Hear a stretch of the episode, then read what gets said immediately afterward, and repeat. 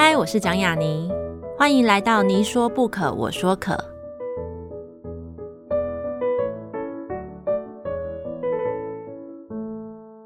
这个节目在爱听听抢先首播，欢迎大家关注我的节目。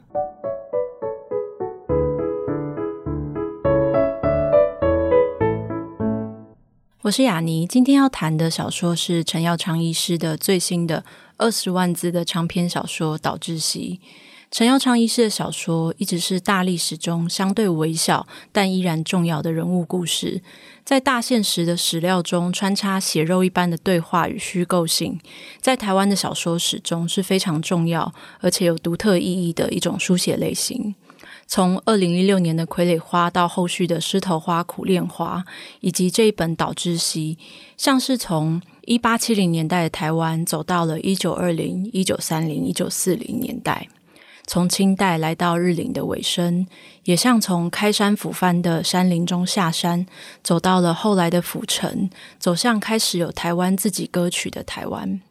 从前在课本里读到的人民跟台湾文化协会、台湾民众党。这些大的历史成为了岛窒息的骨干，而野史如流行音乐，还有台湾医疗近代史中的汉生病，就是当时称呼的麻风病，这些等等历史名词事件以外的发展跟脉络，也借着岛窒息中的卢炳丁和妻子林世好成为小说的血肉。可是有了骨跟血，不一定就能成就一本好的小说。在这些之外，一如陈耀昌医师过往的作品。重要的是，必得有情，情一以贯之，穿透所有他作品。他作品中的大情，一直是对台湾的爱。那样的爱不分种族跟教育程度，所有台湾岛上的人，从古至今都是台湾人。一如岛窒息里那句喊话与文言：“台湾应该是台湾人的台湾。”我对小说中一段活用史料的小说情节很有印象。这是描写台湾文化协会成立后的第一期的汇报里头，当时的蒋渭水医师，他就用文化医师的角度对当时代的台湾人做了一个诊断书。里面写到，从遗传谈到了既往的症状，到如今的现症，他写的是人心刻薄、物质欲望强烈、缺乏精神生活等等。那时候的蒋渭水医师推出的处方是期盼能够启迪民智、提升文化。时间来到现在，如今我们有了更多的报纸、媒体、各种文化活动跟出版品。这一帖诊断书现在读来，仍然像在对今天喊话。或许这就是陈耀昌医师为什么选择书写小说的其中一个原因。小说是政治，小说是历史，小说还可以是情感跟自白。更重要的是，台湾人要写出台湾的小说，总有一天才能让所有岛上的人都看到。就像小说中最后林世豪在回乡的船上看到的那道阳光一样，每个时代的台湾都有属于他们的日出天光。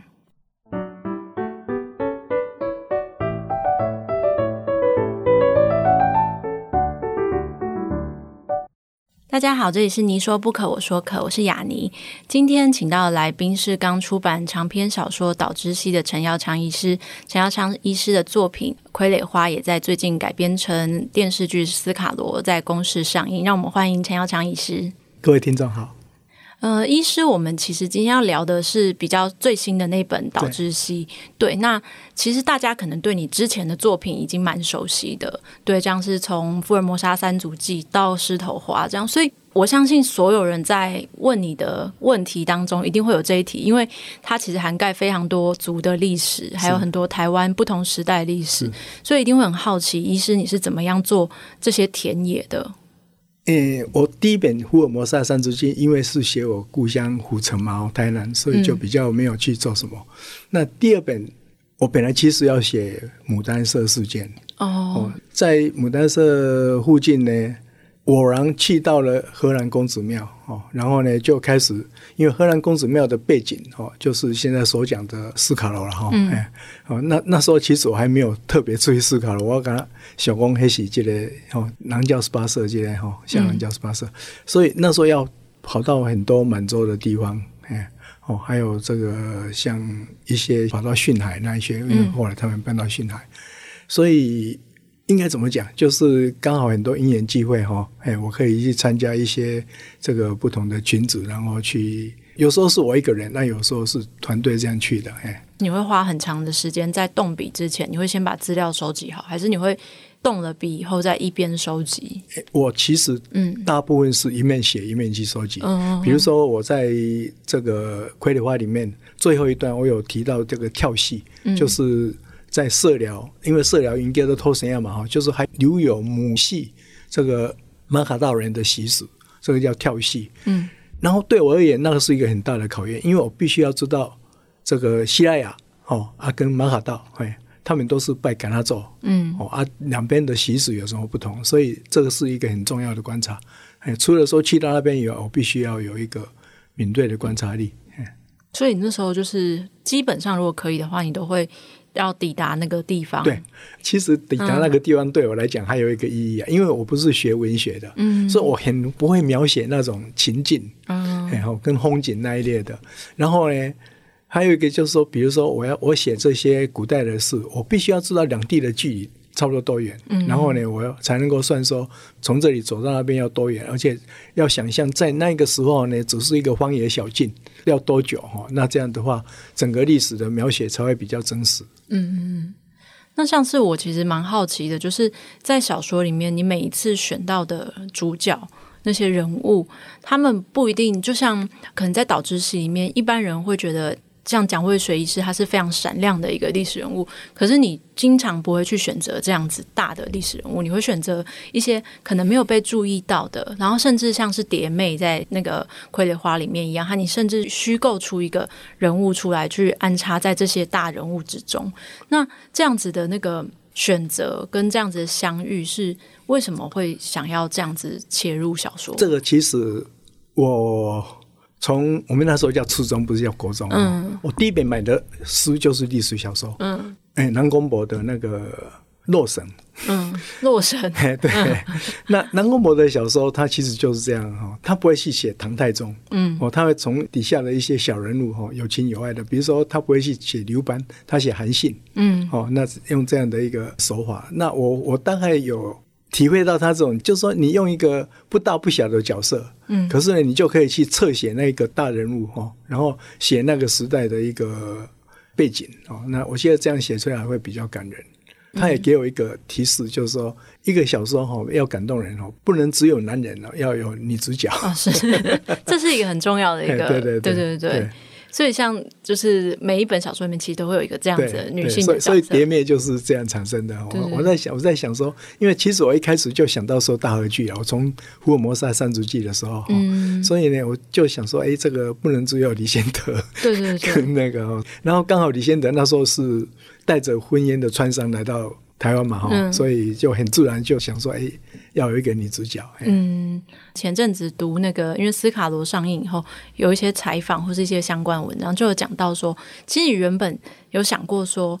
如果《傀儡花》改编成电视剧，你希望它是像大河剧《赌姬》那种感觉？对对对，但是后来拍的比较像是，嗯、就是现在我们看到的那个版本。对，对对，所以我觉得这是不是内心也会觉得，哎，有一点微微的可惜，就是因为你觉得女性角色其实是蛮重要的。对啊，对啊，这个应该这么讲哈。我我后来是用这样。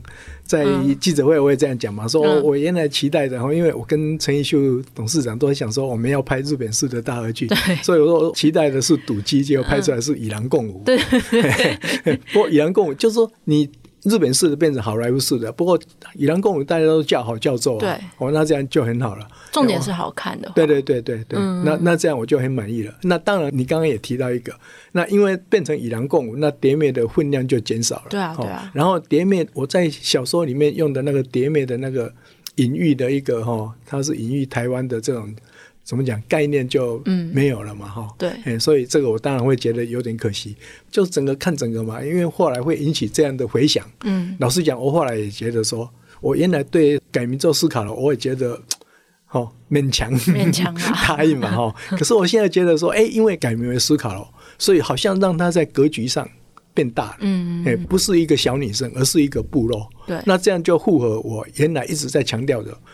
其实呢，在十九世纪有一件很重要的事，叫做当部落遇到国家。嗯，那这样就有这样的一个感觉。所以这次讨论会这么热，其实也是因为是叫做斯卡罗。嗯，假如叫做傀儡化的话，我想反而这个讨论的力量会小一点。因为要经过再思考、再转移才能够理解。对对对对对对。所以我其实对像来到岛窒息这里的话，就是我觉得也可以看到很多，就是陈耀强医师你喜欢或是你比较相信的一种小说的一个方式，就是比如说从小或是从旁从野史写到正，像是卢炳丁也是，就是在此之前我确实真的。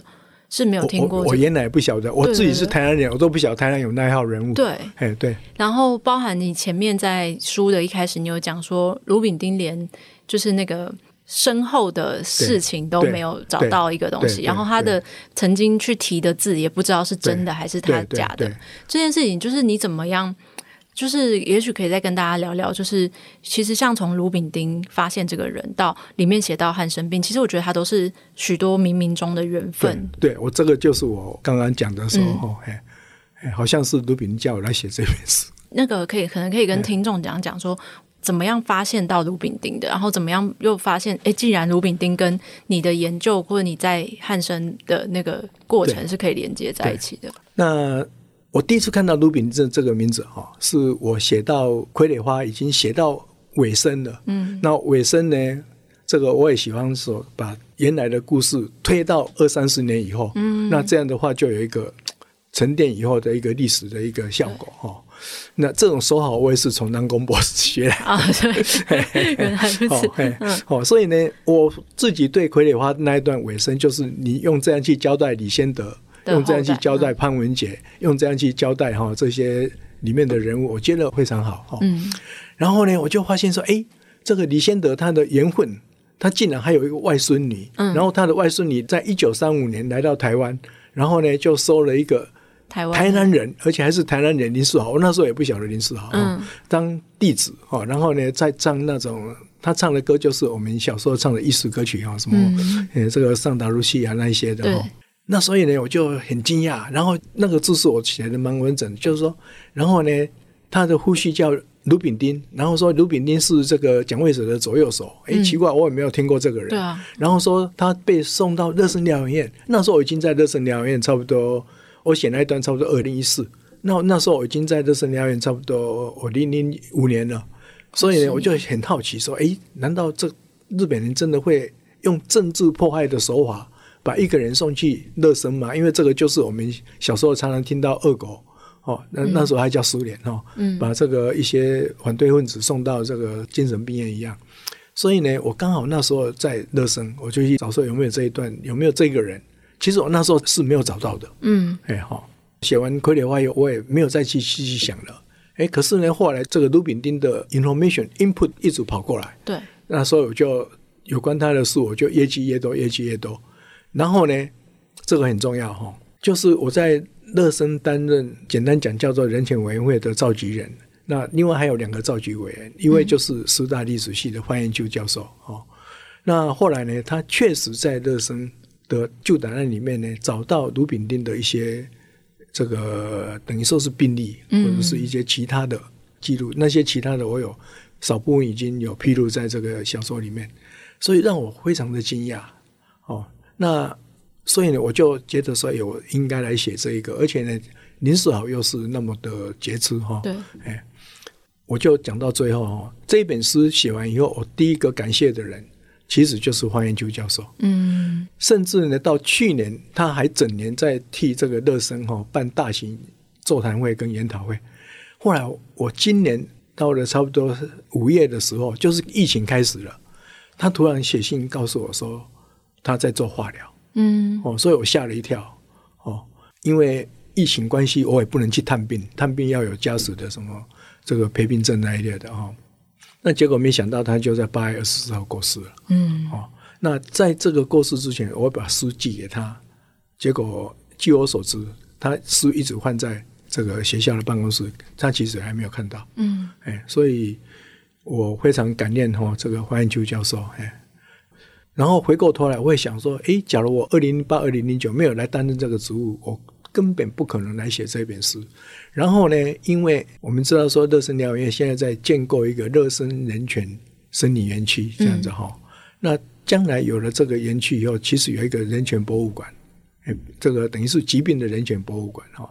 那在这里面呢，除了过去的一些访谈以外，其实呢，我突然发现说，我写这一本书等于记录过去的一个热身的验明哈。然后呢，这个有关汉生病哈的这一种小说，其实过去也很少。对，哎，所以我觉得这样的话呢，也刚好就说等于说我当着这十几年哈的一个热身的召集人，我等于说我。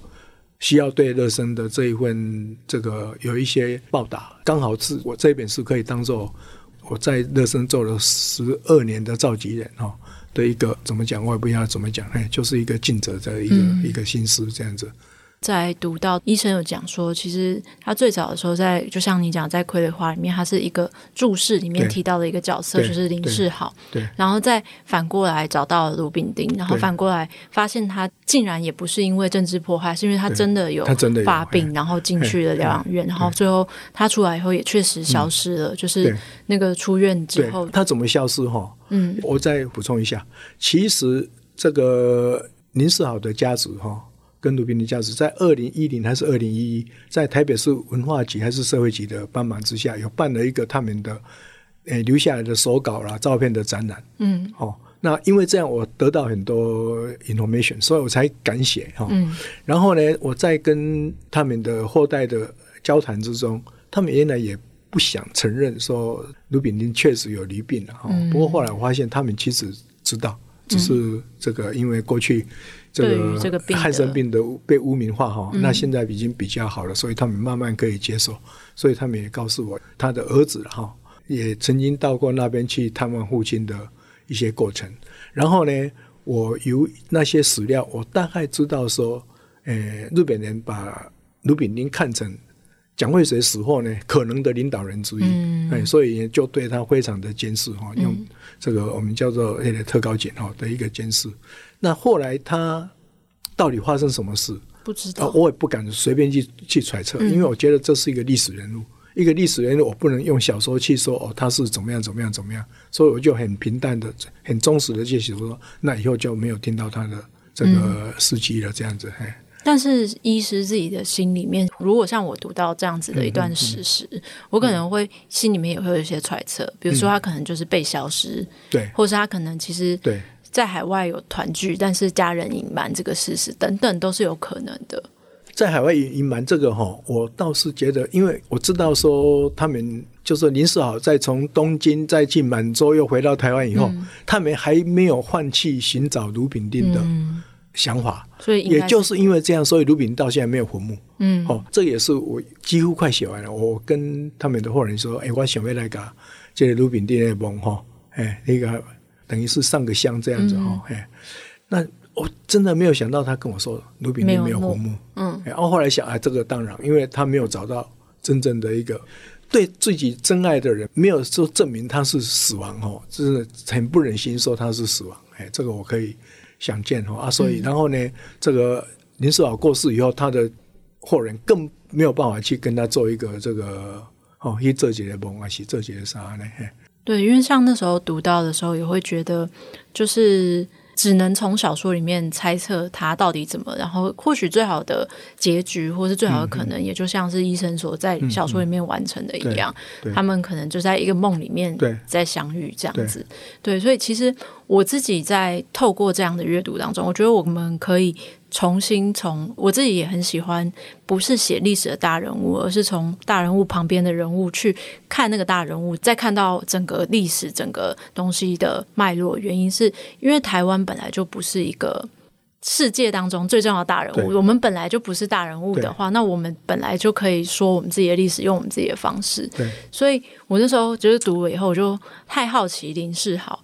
这个人嘛，就是我觉得他其实是一个很有魅力的角色。对，我看到他的照片的时候吓一跳，哇，怎么三十年代的护理？因为小说 里面最后面还有附一些照片，然后如果大家有兴趣，可以在里面看到就是林世豪的照片。我觉得都算画质保存的很好的版本，就是真的非常漂亮，对，而且非常时髦。对，然后我还去在网络上找到他唱的歌，对对对。对，然后因为他不是在里面有另外一个跟他同期出片的一个纯纯纯纯，然后纯纯唱红的那个歌叫《月夜愁》嘛，对对对，然后后来我就听到他竟然有 YouTube 上面有保存林世豪唱的版本的《月夜愁》，我觉得那时候的。流行歌、艺术歌曲跟我们现在想象的不太一样，对对对对对，包含咬字还有唱腔发声的位置，对，所以我其实也觉得这是一个很有趣的发现，所以我隐约发现一件事情，就是医师是不是其实蛮喜欢音乐的啊？对，其实我蛮喜欢音乐，对，因为你有时候小说里面都会偶尔带到这件事情，所以医师是喜欢什么样类型的音乐？其实我们小时候哈的音乐课本哦，就是这些西洋音乐的那个，很像布迪斯啦哈，像诶那是我初中嘛哈，我初中我的音感大概不错了，所以我唱出来的那些拍子，其实我不会读五线谱。我初中的时候我吓一跳，因为那个音乐老师叫我去当指挥，真的哦，哎对，就是校际诶学校里面的音乐音乐比赛，我去当指挥，哦按那条歌呢。我后来长大以后，我才知道说根本就是奥地利的国歌。嗯，噔噔噔噔噔噔噔噔噔。啊，那个后来有一个电影叫《我爱西斯》，有没有？嗯、里面的歌也是这样子。所以其实呢，我是从这个西洋的古典音乐开始的。嗯，慢慢的因为写作，所以才听到，比如说像台湾早期的流行音乐。对，那我也很喜欢说，哎，我借这一个。这个小说哈，可以来介绍还原那个时候的一些这个台湾的，因为那一九三零年代实在太伟大了哈，有音乐进来，然后又有这个那时候叫 Keep 嘛哈，哎，然后又有这个电影哈，哎，那时候叫 A 嘎 印画，对对对，哦。所以我特别里面，其实我特别着重的一个人哈，就是那个天马茶行那个张天马，嗯、我觉得他实在是很了不起。我也欣然的发现，张天马的孙子其实现在就是一个男高音。哦，真的？对。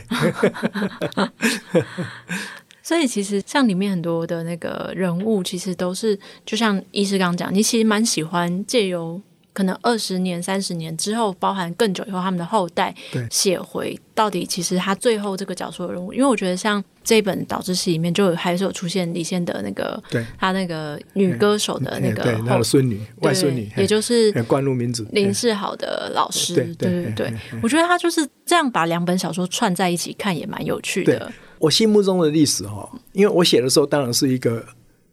怎么怎么讲断代史哈，也不不叫断代，就是那个那几年。嗯、可是其实我心目中的历史就是台湾就是这样一直下来。对，哎，我没有把它分得那么开。你没有分说就是谁统治时期的那种。对对对对对，其实这个就是台湾的命运这样子。嗯嗯嗯。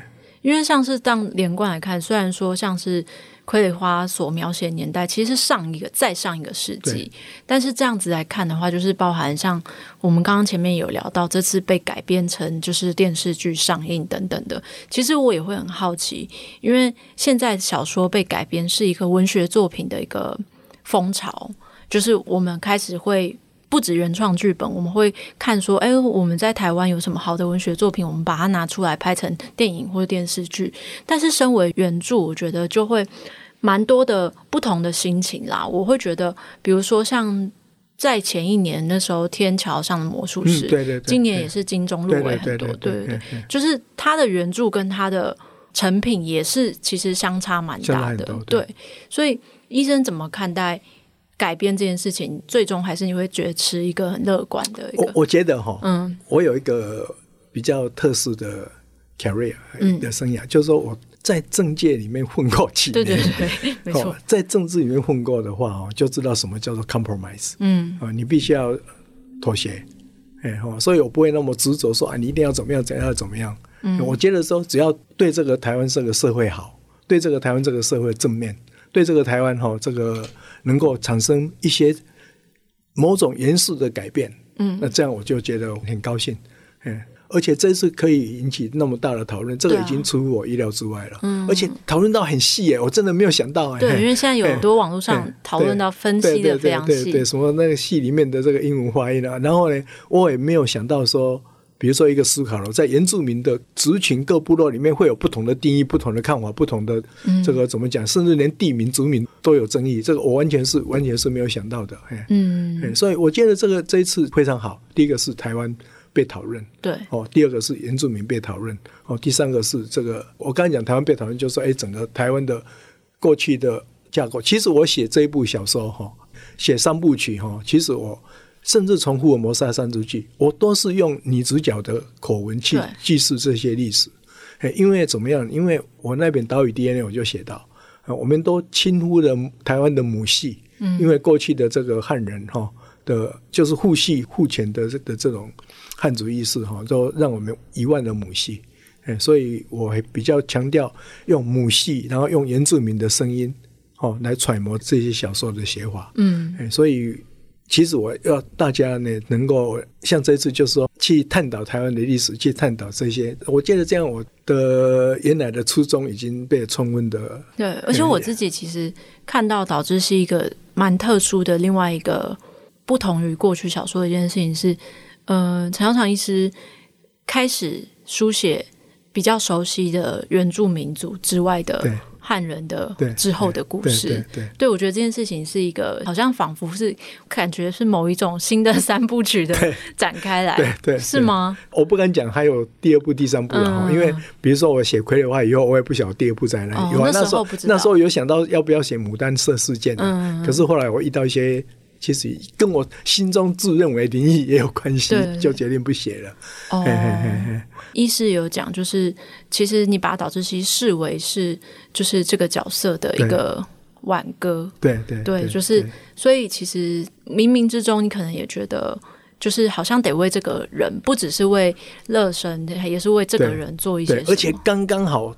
他就是引到了一万刀兵啊，就是台南老家，对台南老家。然后呢，这个看过这一本书的一些朋友都跟我说：“哎、嗯、呀，你下了下去，跟他立得叠来对。”我说：“真的啊，嗯、因为我闭着眼睛就知道他他们走的路从哪里到哪里几公里，怎么样怎么样。”嘿嘿，所以我这一部书其实就不用去花什么踏查。我这本书其实是考据，嗯、就是把那时候后面那些照片是我特意收集的。嗯，因为我觉得说我们过去对。这个比如说这个文化协会、台湾民众党，我们都知道这个人，嗯，哦，这个人，或者是某个事情，可是我们没有把它变成一个时代感的东西。嘿、嗯，对，我包含就是像你讲的，就是你很喜欢借由女性角色去写男性角色的另外一面，就包含在蒋渭水身上也是看到了他的那个另外一个爱人的那个故事。对，对，所以同样的，我刚刚留意到。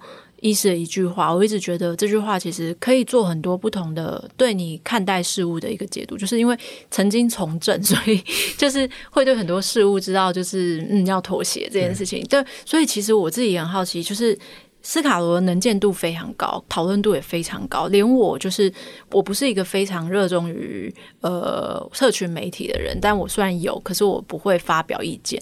但是连我都会看到我身边好多人去讲他们看斯卡罗怎么样，还分级讲。对 对对对。那对于这种声音，因为它一定是有好。有坏，甚至有讨论回到小说的部分。那这些声音，就是你会怎么样去看待这种各种不同声音？不要紧啊，因为我觉得我就不发言，你就不发言，就不管好坏，你都不发言。对对对，先不发言。而且电视剧还没有演完嘛，对啊，对啊，回归弄掉了哈。我很喜欢“沉淀”这个字，就历史的沉淀或什么的讨论的沉淀，这样子。嗯，那所以一直以来，包含不只是小说，可能像小说之前他有得过一些奖。然后可能之前那些讨论，那对于各种不同的声音，像是写小说之前，你面对外界的声音，你都会回应吗？或是你可能会用下一本小说回应？我，我不太不太回应的，你不太，因为这个就好像怎么样，你知道吗？一个法案还要在立法院通过的时候，一定会有很多杂音呐、啊。嗯，哦，然后呢，你说一个一个去回应，不可能的，反正你就是都把它收集起来。然后你觉得哎，哪一些有道理，哪一些没有道理？然后呢，嗯、在这个通过法案的，就是一读、二读、三读中间，看看你怎么修改啊？对，哎，我我是比较结果最重要哦。所谓的结果就是说对台湾这个社会的 impact，嗯，包含小说也是。对对对对。所以想要问的是，就是从开始写三组史到这个岛知西，其实寻的是一个。比较像是历史小说的一个路线吧，对对，对，但是历史小说其实，在台湾，比如说历史小说有历史小说专门的奖项嘛，对，然后到现在这几年，越来越多人开始投入专门的历史小说的书写。就是医师心中，你觉得对历史小说的定义是什么？OK，这个是大问题，这个是很大问题，欸、大问题。我在《三足记》写完以后，嗯，因为我发现说，哎、欸，这个台湾史过去哈。没有像其他国家的历史，比如说日本、南美国，他们历史的资料非常多嘛。对啊。可是台湾史的资料很少，而且缺乏原住民的声音。然后呢，过去的史官都是我常常讲说都是中原史官。嗯。哦，比如说为什么叫做罗密欧事件？我现在以我现在的想法，我不喜欢叫做罗密欧事件，不喜欢叫做牡丹社事件，不喜欢叫做石头社事件。嗯、我现在把它改成第一次狼教拒外战争，第二次狼教拒外战争，哦、第三次狼教拒外战争。嗯。然后呢？叫做罗密欧事件，是因为这个他们只知道三月十二号罗密欧的逝世，可是他们就我告诉他们就是中原的史观或是历史记载，他们就不晓得所谓南侠协议哈，协议现在有些人讲说这个到底有没有效？我承认这个不是一个 treaty，不是一个条约，可是我认为这个是 agreement，哎哈啊 agreement 当然还是有外交上的意义啊哈啊为什么叫做 agreement？因为李先德在他的书里面《游记》里面写说他有把它送回。国务院，所以这个我认为这个是正式的。所以呢，我其实觉得说啊，因为台湾史很多模糊不清的地方，我要把台湾史把它清晰化。所以我在写完《三足记》以后，我很大胆的在第一页上写说哈，为台湾记下历史，为历史呈现台湾这样子哈，就说你台湾史要用台湾的主体去写，然后要把那些过去呃被扭曲、被抹掉的，比如说。这个我曾经本来要写福尔摩沙三足记的下棋，我这个发现都没有正经的史料，大家都被满清人不晓得或者被世人怎么样弄掉了哈。嗯，所以恢复台湾，所以我一直写说我的小说哈是小说化历史，小说化历史。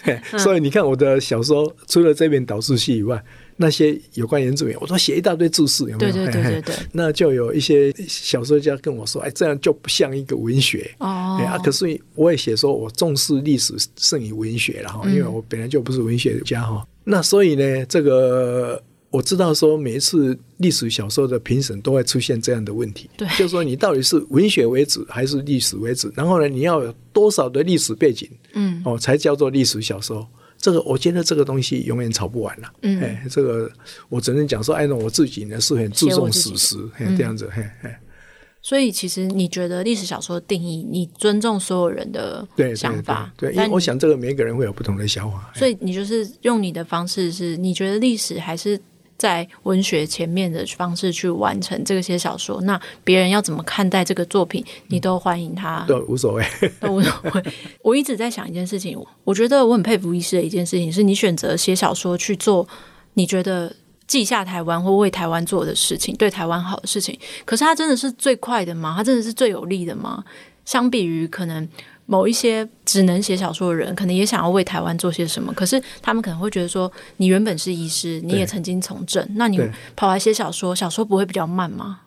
诶、欸，小说是要花一点时间没有错，可是它的影响当然会比较大。嗯、我也曾经想过，比如说现在这个，我们再回讲到牡丹社事件好了。嗯、后来我发现，诶、欸，这也是这两年才知道的事嘛。说，诶、欸，爱丁堡大学有四个牡丹社的人头，哦，那我几乎已经考证出来，那个就是。嗯一八七四年五月二十二号，日本人打败牡丹社的勇士，然后呢，就把他们的头目啦，他们的这个头目的儿子哈，都割了头回来，哦，就是那一天。所以呢，到底那四个人头里面有没有头目的人头，有没有头目的这个儿子的人头？其实我倒是还比较关心。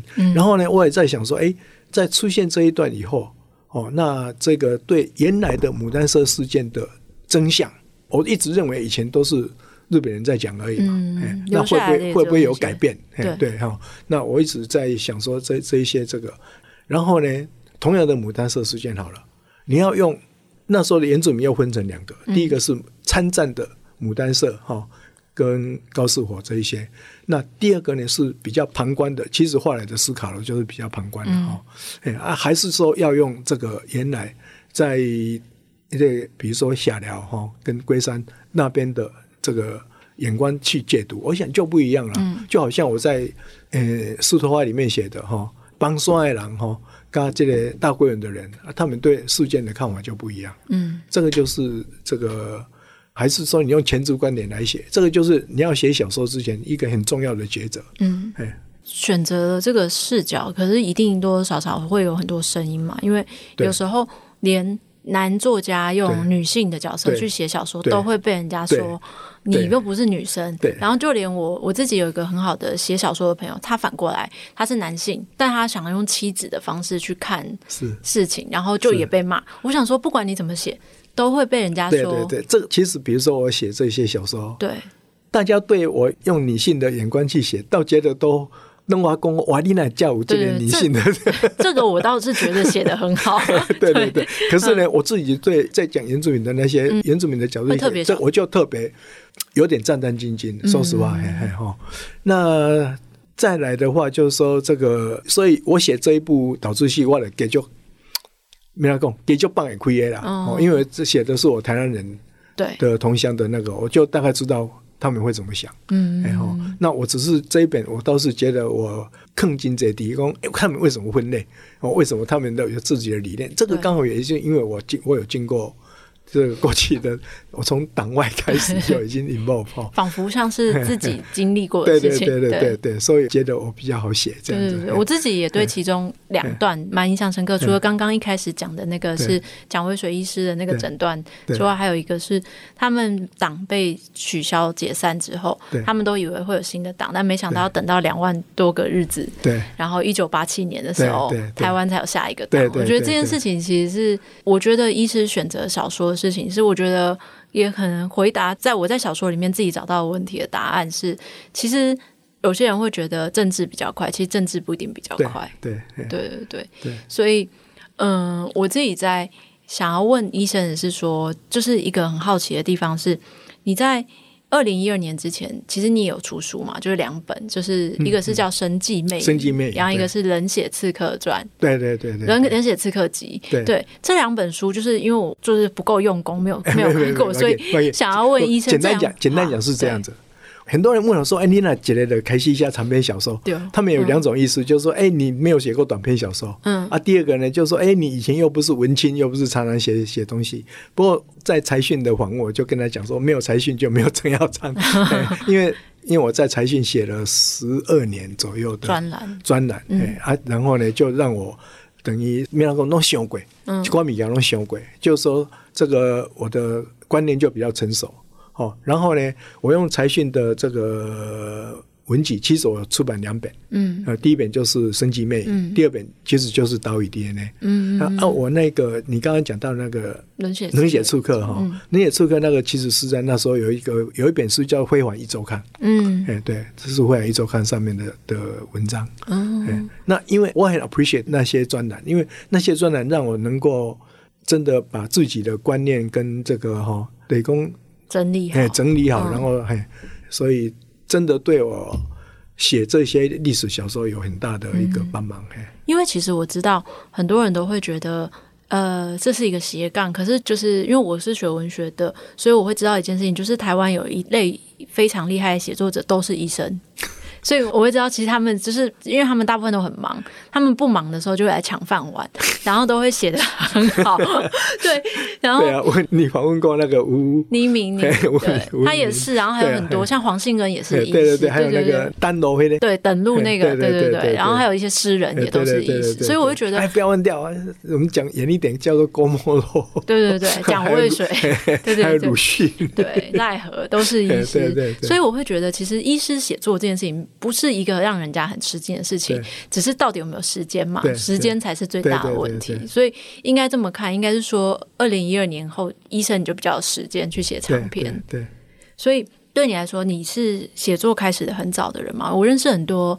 呃，从医的写作者，其实他们可能在大学就有在写。其实我大学只写过一篇啦，嗯，因为那是大二的时候写的，大三的以后就因为大三以后功课就很忙，然后就、嗯、就没有没有心思去写那个。那个还记得是写？还记得，我叫老大昌幻想曲，也是历史的吗？不是不是，那个很有趣，那个是真的，就是我有一天真的做梦梦到说地球就。每天会停止自转 两秒零点二秒钟，然后会怎么样怎么样？就算小说对不对？那个是短篇的啦，短篇的，短篇的。我觉得对，所以开始其实书写这件事情对你来说，其实它开始很早，只是可能经历过一些停顿、停止，跟可能你就用专栏。其实我小学的时候得过全省作文比赛，对吗？一定，我就觉得一定得过一些什么。之前我去对一个文学奖很印象很深，叫做全国医学生文学奖，哦、叫医文奖。然后我那时候评完以后，就觉得这个水准。之高很惊人，对，所以我后来就觉得说，大家对医生就是会有一个，我自己私人会有个期望，就是希望他们忙一点，不要再抢饭碗。其实，其实你看，医生会拉小提琴啊，那个音乐也好的也很多啊，都有医生的这个交响乐团什么。对对对，我觉得。但是我现在很好奇的是，像是你曾经说过，你不到一年，你用十一个月你就写完了二十万字的导、欸、这个连我都很震惊，我自己都很压抑。对啊，哎对，哎。他的这样子，你推进的速度其实是非常快的。对，不过这个应该这么讲，连我自己都很压抑，所以我一直一直认为卢炳丁得给我帮忙。对，就是，所以前面几本并没有像是这本这么快。没有没有没有，像傀儡花，我就写了从二零一二写到二零一五啊。嗯哦，石头花算是写的蛮快的。嘿，每天现在你可以安排到的，医师会有一个给自己一个说比较期许的一个固定的写作时间或阅读时间。其实大部分是清晨啊。我小时候是很晚睡，嗯，啊、现在是因为太早起来了，所以就很早就去睡，差不多高点九点都还困了，啊，然后差不多大概早的话差不多两点多就起来，晚晚的话差不多四点多起来就开始写。嗯、那时候起来还有一个好处啊，嗯，在美国大联盟棒球的球季哈，是直播，不是直播，我可以看到他们的比，没那个话，因为有 app 嘛，可以看到他们的比赛。这个不是 就是那种什么一吼两坏三，嗯，看笔数。对对对对对对，对，对。所以，医师现在可能要帮所有的读者去问说，在导知系结束之后，在你的下一部作品，就是在最后的时候，想要问说，医师有没有可能跟我们分享，你想要再抵达哪一段台湾的历史，或是一个人物的故事？老实讲哈，我希望再来写短篇小说。哦，哎。那我比较期待的是写嗯《乙未之战》，嗯，哎，就是台湾民主国那一段，嗯，那可是老实讲，短篇小说非常难写，对，因为我看过，比如说苏美辽太郎的《幕末》，嗯，哦，然后藤泽周平的那些什么《引见春风传》，那个那些都写的非常好，那短篇小说其实很难写，可是我又觉得说，比如说这个。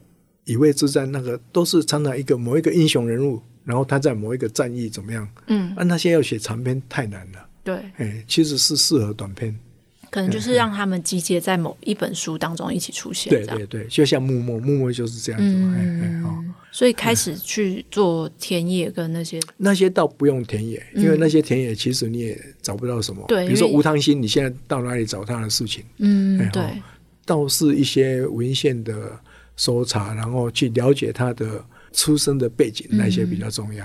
嗯、可是我不晓得能不能写，因为这这是期待啊。可是我不敢讲说一定写得成，因为毕竟短篇小说，因为我年纪太大了。哦，看起来不会。对，所以可能就是可以期待看看下一本可能是短篇小说集。我期待我有一本短篇小说，嗯、比如说我到那个可怜啊哈，古莲花。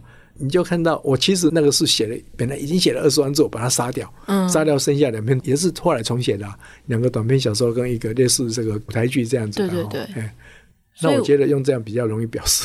对，我觉得可以试着期待这一段。刚好，其实我们也只能够在维基百科搜到一点点记载跟人物名称就停止的一段历史。对，感谢今天陈医师跟我们聊导致失业感谢台湾拥有像这样子的小说跟小说作品。谢谢，谢谢，谢谢医师，谢谢。